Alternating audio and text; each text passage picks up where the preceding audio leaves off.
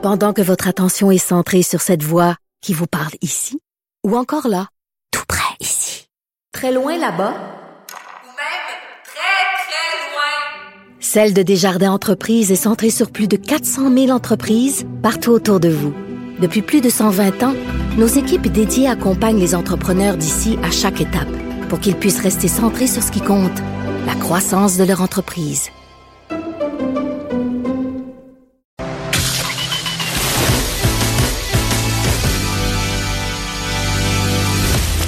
Du mordant. Et aucun règlement municipal ne l'interdit. Geneviève anime Les effrontés. Cube Radio. Et on est tout le temps ben, ben, ben énervé avec Thomas, mais il s'est trompé. C'est vendredi qu'il va être là. Donc, si vous voulez assister euh, à nos folies, euh, puis l'entendre, il sera là vendredi. Euh, parlant de folie, on va parler de sexe. Pas que le sexe soit une folie, mais ça me donne envie de... Bon, c'est un petit sujet d'été, mais quand même, on reçoit Joanie Eppel, qui est la nouvelle présidente de l'Ordre professionnel des sexologues du Québec. Ça, ça a l'air d'une grande affaire. Oui, là. oui, ben oui.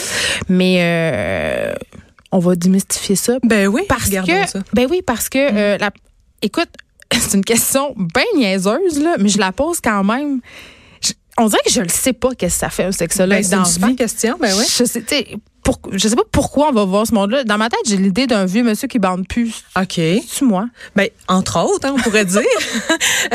c'est sûr que pour nous, euh, à, à l'ordre, c'est vraiment la protection du public qui est euh, le premier, la première mission. Hein. Donc, quand on regarde la- les services sexologiques en tant que tels, on peut aller de l'éducation, la prévention, à la psychothérapie sexuelle. On peut aller dans la recherche aussi. hein. Il y a vraiment une diversité de, de services sexologiques.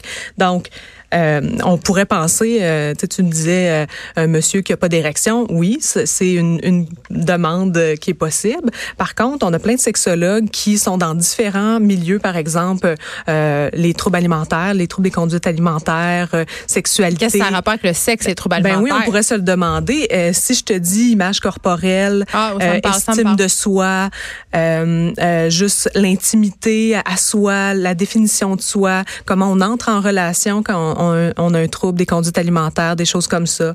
Euh, on pourrait penser à des sexologues qui travaillent avec des, des personnes qui souffrent de cancer. Donc, que ce soit un cancer gynécologique ou un, un cancer du sein ou peu importe ce qui peut toucher euh, l'image corporelle, les relations. Euh, Donc, c'est un thérapeute spécialiste de la chose sexuelle, entre guillemets, mais on ne parle pas juste de sexe avec un sexologue. C'est ça que je non, comprends. c'est ça, c'est plus complet. Puis en fait, c'est pas que des psychothérapeutes. Il y a des sexologues et psychothérapeutes, puis il y a des sexologues qui vont justement être plus en, en termes d'éducation ou être en recherche. Donc il y a une grande variété de secteurs d'activité et de d'intervention possibles. Puis euh, donc c'est ça, c'est pas que de la thérapie qu'on peut faire. Et on, on c'est comme pour moi, c'est la, c'est une porte d'entrée la sexualité. Donc une porte d'entrée Ben, c'est une extrêmement partie importante de exactement. l'existence humaine. On pourrait même dire centrale. Ben. Donc, en termes de, de porte qu'on prend, qu'on va dans cette intimité-là, euh, il y a quelque chose de, de profondément comme une, une spécificité à ces professionnels-là qui utilisent cette porte-là, cette porte intime, euh, cette aisance qu'ils ont développée dans leur formation initiale à parler de la sexualité pour parler de la globalité de la personne.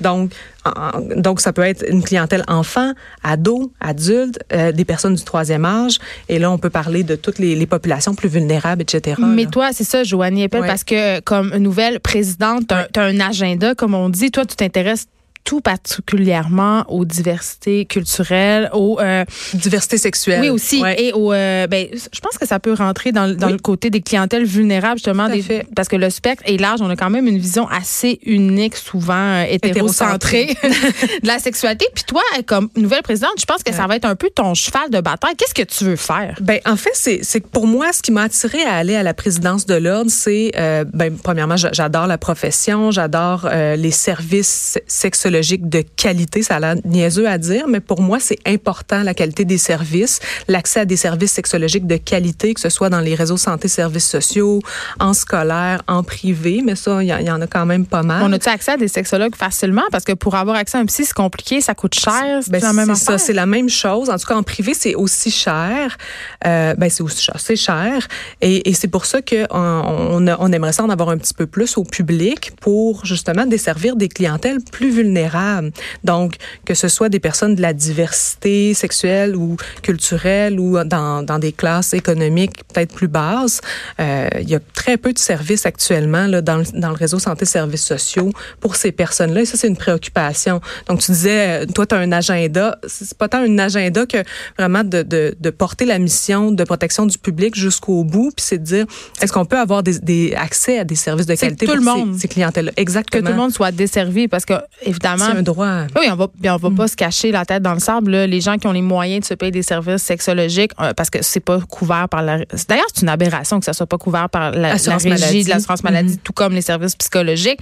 Il y a des gens qui se rendent très très loin euh, dans des comportements destructeurs. Dans- on peut parler de la mutilation, euh, euh, dans des, des trucs aussi Ben, des de consentement, Oui, c'est aussi ça. parce qu'ils n'ont pas accès à des services, puis qui sont en détresse, puis qui n'ont pas l'accompagnement nécessaire, tu sais. Oui, oui, tout à fait. Puis c'est comme de dire euh, les souffrances sexuelles peuvent être euh, prévenues ou euh, il peut y avoir de l'éducation qui pourrait prévenir certains problèmes sur le plan sexuel s'il y avait un peu plus de services pour pour beaucoup de personnes. Mais il n'y a même plus de cours d'éducation Mais sexuelle. là, là, ça, ça recommence Oui, le attends, gouvernement. on va s'en parler. Ouais, ben c'est ça.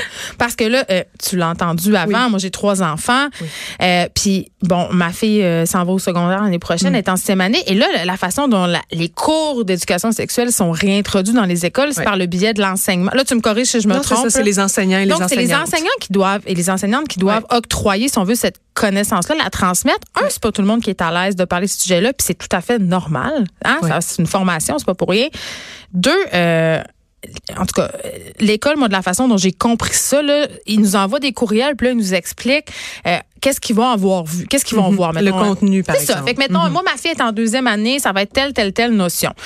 Puis la discussion que j'ai avec mes enfants, c'est que mes enfants sont rendus pas mal plus loin que ça Ah oui? dans leur connaissance. C'est-à-dire que on dirait que le- le- les connaissances sexuelles sont pas adaptées à l'époque dans laquelle on vit. Ah. On commence à parler, euh, je parlais avec des petites filles de secondaire 1, 2 qui me disaient qu'en secondaire 1, 2, ils commençaient à parler de, de relations sexuelles. Tu sais, puis C'était la première fois qu'ils en entendaient parler. Tu sais, Ils avaient l'impression que l'éducation sexuelle était en retard sur leur développement. Ah oui. Écoute, je je je sais pas pour tes enfants ou les enfants avec qui tu as eu des, des contacts, mais de ce que moi je connais, en tout cas, il y a vraiment un accordage sur le développement psychosexuel. Fait que je sais pas trop si euh, c'est toi en tant que mère, par exemple, qui a fait une, une job en amont. Hein? Ben, c'est pas la job de tous les parents de faire une, de l'éducation sexuelle? Oui, c'est ça. Je pense pas qu'il faut se laver les mains ici. Là. Non, non, définitivement. Puis en, en fait, c'est que de l'avoir entre autres à l'école, c'est qu'on se fie beaucoup sur les parents pour faire l'éducation à la sexualité. Puis les parents D'avoir- suivent ses profs. fait que personne n'en parle. Je pense, ben, je pense pas. Je pense que les- il y a beaucoup, beaucoup de parents qui sont impliqués dans l'éducation sexuelle de leurs enfants. Euh, je pense que dans les milieux scolaires, bon, on a vu qu'il y avait des enseignants et des enseignantes qui se disaient moins à l'aise. Toutefois, il y a Il euh, faut qu'ils plusieurs. ça dans leur matière. Euh, là, pour l'instant, c'est qu'il y a des, des porteurs de dossiers dans les écoles qui font qu'ils ont de la formation pour les enseignants, puis ils essayent de passer les contenus là, 15 heures par année. euh, Mais c'est. Ouais. Moi, je- personnellement, je trouve ça n'importe quoi. C'est un sujet, on l'a dit tantôt, là. Ouais. C'est au cœur des relations humaines. C'est très important. Puis surtout, à l'âge où les enfants sont en train de se construire dans leur rapport aux autres. Tu sais, on a parlé du MeToo, on a parlé de consentement. Tu sais, on parle beaucoup de techniques à l'école. On parle beaucoup de la porno. Là, c'est donc Ah oui? dangereux. Puis les, les photos sexuelles, faut pas. Tu sais, on est beaucoup dans la peur. Je trouve qu'on n'a pas une approche positive de la sexualité c'est ça. Ben, pour moi, pour moi, le contenu que j'ai vu, en tout cas, c'était axé très sexualité positive, là, vraiment dans les courants, Axé sur. euh, oui, c'est ça. Non, c'est ça. Donc, je sais pas qu'est-ce que toi t'as vu, mais c'est très axé justement sur les rapports égalitaires, ce qui est comme vraiment cher à mon cœur. Les rapports égalitaires, pour moi, ça part de la sexualité saine, la sexualité euh, agréable, la sexualité qui est plus un, un échange et développemental. Ça part entre, ça, ça part de là, entre autres. Donc, c'est assez positif, en fait. Euh, Peut-être que c'est c'est des fois, c'est dans la façon de l'amener ou de la façon que les réflexions sont proposées Ouais. qui peuvent, euh, sur, sur ça, on a plus ou les moins enfants de interprètent contrôle. qu'est-ce qu'ils entendent aussi. Aussi, c'est ça. J'ai envie euh, de te demander, Joanie, qu'est-ce que Qu'est-ce que l'ordre des sexologues, est-ce qu'il y a une politique par rapport à la pornographie, la prostitution? Où est-ce que vous situez? La- euh, non, c'est ça. Pour, pour ce qui est de la prostitution, on peut pas vraiment se positionner parce qu'on est un organisme où on veut la protection du public. Donc, on peut pas se OK. ranger d'un camp ou de l'autre. Par exemple, on peut pas dire qu'on est euh, Abolitionniste euh, abolitionniste ou pro pro pro. Il faut être quelque part entre les deux où on reçoit autant les, les travailleurs, les travailleurs et les travailleuses du sexe, autant on va recevoir les personnes qui disent souffrir d'exploitation. Tu comprends? Donc, il faut, on peut pas se ranger d'un camp ou de l'autre. Il faut re- rester vraiment ouvert, ouverte euh, à l'ordre. Et ben, c'est sûr que de- chez nos sexologues, on va avoir un, un range de services aussi dans toutes ces sphères-là. Donc, il faut être euh, chapeauter tous ces membres-là, sexologues, qui vont travailler, que, que ce soit dans des organismes plus abolitionnistes ou pour les, les femmes euh, et les hommes travailleurs du sexe. Puis la fameuse porno, là, parce qu'on en parle tellement, Oui. puis on en a parlé à l'émission souvent. Ah oui? Puis, ben, on a un rapport, je, je vais dire, passif-agressif Oui. à la porno, parce Oui, que d'un côté, tout le monde en consomme. Personne. euh, bon, je pense qu'on en parle de plus en plus. Les, les filles aussi sont de plus en plus enclines à l'avouer, tout ça. Mm. Oui. Mais en même temps, il y a, il y a un sentiment d'exploitation. Mm-hmm. de Tu sais, c'est comme un. On se sent coupable, tu sais. Puis est-ce que ça. On se demande aussi souvent, c'est quoi les effets de toutes ces images-là sur notre cerveau, sur, Mm-hmm. parce qu'on est dans une culture pornographique, veut, veut pas.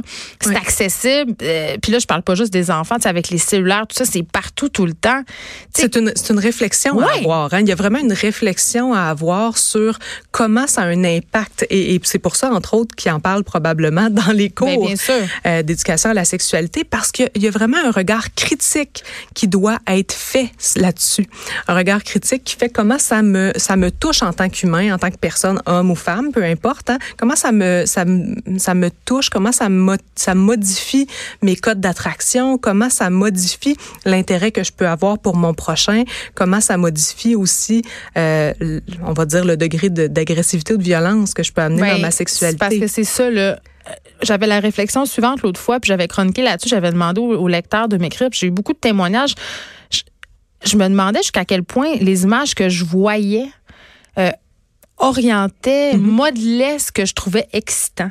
Mhm. Puis je trouve que des choses qui étaient très euh, nichées avant, comme le sadomasochisme, les Ouais. pratiques un peu plus euh, bon pas van- pas les pratiques vannées justement, les Mhm. choses hardcore, les trucs qu'on voyait très peu, c'est rendu un peu normal. Oui, il peut y avoir un phénomène de désensibilisation Ouais. qui se fait et, et d'où l'importance hein, en termes de là je reviens un peu à la mission de l'ordre de, de promotion de santé sexuelle de dire il faut vraiment qu'on ait une réflexion collectivement sur sur comment euh, justement on, on protège puis puis je le dis pas d'une façon alarmiste mais comment on protège les, les jeunes et les moins jeunes par des réflexions critiques sur ce sur ce qu'ils voient.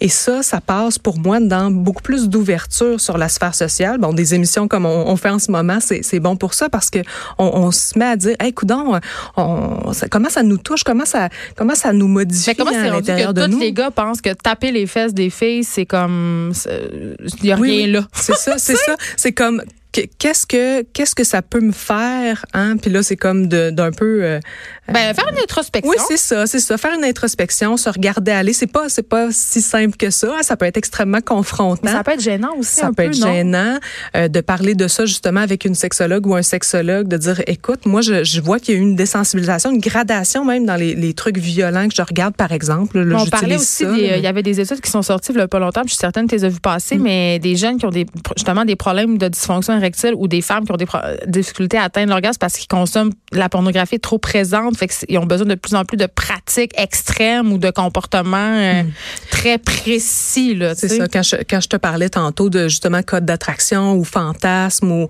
ou fantaisie, euh, c'est qu'il y a souvent un support avec la porno versus le développement un peu de son imaginaire à soi, euh, qui représente un peu qui on est individuellement. Euh, parce que ça, dire qu'on se fie trop sur la porno oui, pour ben, se, ben, c'est qu'on se peut perdre. stimuler? Oui, ben on peut perdre de vue quelque chose qui est plus intime à soi. Donc comment moi j'aime être vue, comment j'aime être désirée, comment moi j'aime désirer, comment moi j'aime euh, initier une relation sexuelle, etc. Donc on perd un peu de vue notre contact à soi quand on est observateur de porno versus quand on, on, on, euh, on va dire on, on on est en train de créer nos propres fantaisies. T'es pas en train de dire que la porno c'est mal. Tu dis Non, non. qu'il faut l'approcher avec une, un certain sens Un cer- critique. Exactement. D'où les, les, les contenus dans les, les cours, pas les cours, mais les, les, les contenus euh, dans l'éducation à la sexualité. Là. je me demande tout le temps, euh, les gens qui vont voir, est-ce que euh, est-ce qu'il y a des jeunes, tu sais, parce que Oui, oui, oui. De des plus jeunes, en plus? Oui, oui, de, ben, des jeunes adultes. Là. Euh, ben, il y, a, il y a des sexologues qui vont se spécialiser auprès d'enfants ou d'adolescents. Mais bon, moi, par exemple, dans ma pratique privée, c'est plus des adultes, jeunes adultes, qui consultent assez tôt. Puis moi, je, je, lève- je leur lève mon chapeau là, de venir chercher une aide pour des souffrances sexologiques assez tôt. C'est quand même assez fort. Là. Est-ce que tu dirais, Joanie Appel, que le mouvement MeToo Mhm. a eu quand même une incidence positive sur ce que vous voyez dans vos bureaux? Les... Mhm. Euh, Ben, c'est sûr qu'on voit une, une diminution de la tolérance sociale par rapport à tout ce qui est inconduite. D'ailleurs, à l'ordre, on a un projet sur les inconduites sexuelles des professionnels, hein, pas juste de l'ordre des sexologues, mais de tous les professionnels de la santé, ben, tous les professionnels du système professionnel.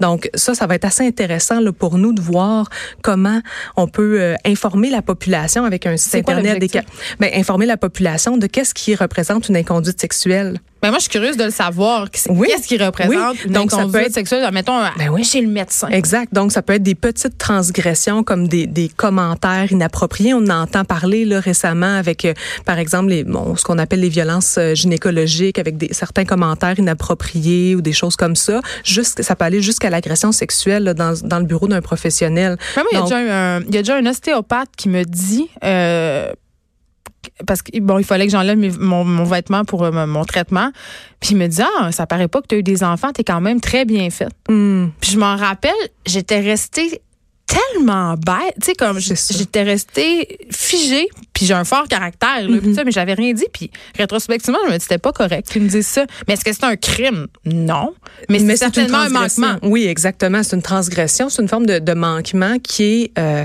qui devrait pas euh, avoir lieu parce que le professionnel ou la professionnelle devant toi a un pouvoir et doit euh, ne pas euh, ne ne pas utiliser son, ce pouvoir-là pour faire du mal. Donc, vraiment, nous, notre projet, ça va être d'avoir un site Internet pour informer la population. Ça peut ressembler à quoi? Donc, il va y avoir des capsules et, des- et de l'information. Parce qu'on ne sait plus, on Ben dirait. on sait plus où est-ce que ça commence, euh, qu'est-ce qui est vraiment grave, qu'est-ce qui est limite? Même moi, qui est quand même assez conscientisée, je me dis, tu sais, coudon, ce commentaire-là, c'est-tu correct, cette façon de toucher là? Puis, tu sais, t'as abordé le sujet des violences obstétricales. Mhm. Ça, c'est peut-être pas des, des violences sexuelles, entre guillemets, euh, mais c'est- des actes qui, qui causent la détresse chez les, chez les femmes, puis qui, fait, qui causent du mal psychologique et physiologique. Là, moi, euh, pour avoir accouché à l'hôpital, je peux dire a des violences obstétricales, j'en ai subi, mais on parle plus des examens gynécologiques, tu sais, dans les bureaux, euh, des, médecins qui se dépêchent, qui rendent des spéculums très rapidement, euh, que ça fait mal, puis qui sont comme, hey, là, euh, gars, ça sera pas long, là, prends un bon respire. Ça, on peut-tu faire quelque chose? Ben, c'est justement, donc nous, on va travailler à informer le grand public de, de toutes ces transgressions-là jusqu'à jusqu'à l'agression sexuelle. Puis c'est ça, c'est de réduire la tolérance au fait que ben, il y a des gens qui vont avoir des comportements sur le plan sexuel qui sont inadéquats. On veut plus nécessairement que ça passe en tant que société. hein. Je pense qu'on l'a bien senti avec le mouvement MeToo.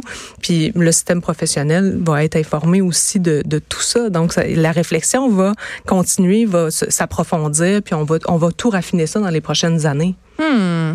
Fort intéressant, tout ça. Merci beaucoup, Joanne Appel, d'avoir. Je pense qu'on va se revoir pour poser euh, des questions. Euh, il y avait, tu me disais tantôt pendant la pause qu'il y avait beaucoup de d'issues sexologiques dans ma discussion avec Thomas Levac. Qui sait, tu pourras peut-être revenir après pour nous psychanalyser Ben oui, toutes les on- deux. on qu'on regardera le contenu sexologique. C'est un plaisir. On te souhaite bonne chance à la- dans tes nouvelles fonctions. On rappelle que tu es la nouvelle présidente de l'Ordre professionnel des sexologues du Québec. On revient avec notre chronique littéraire avec David Quentin. On reste là. Cube Radio. Jusqu'à 15, vous écoutez Les effrontés.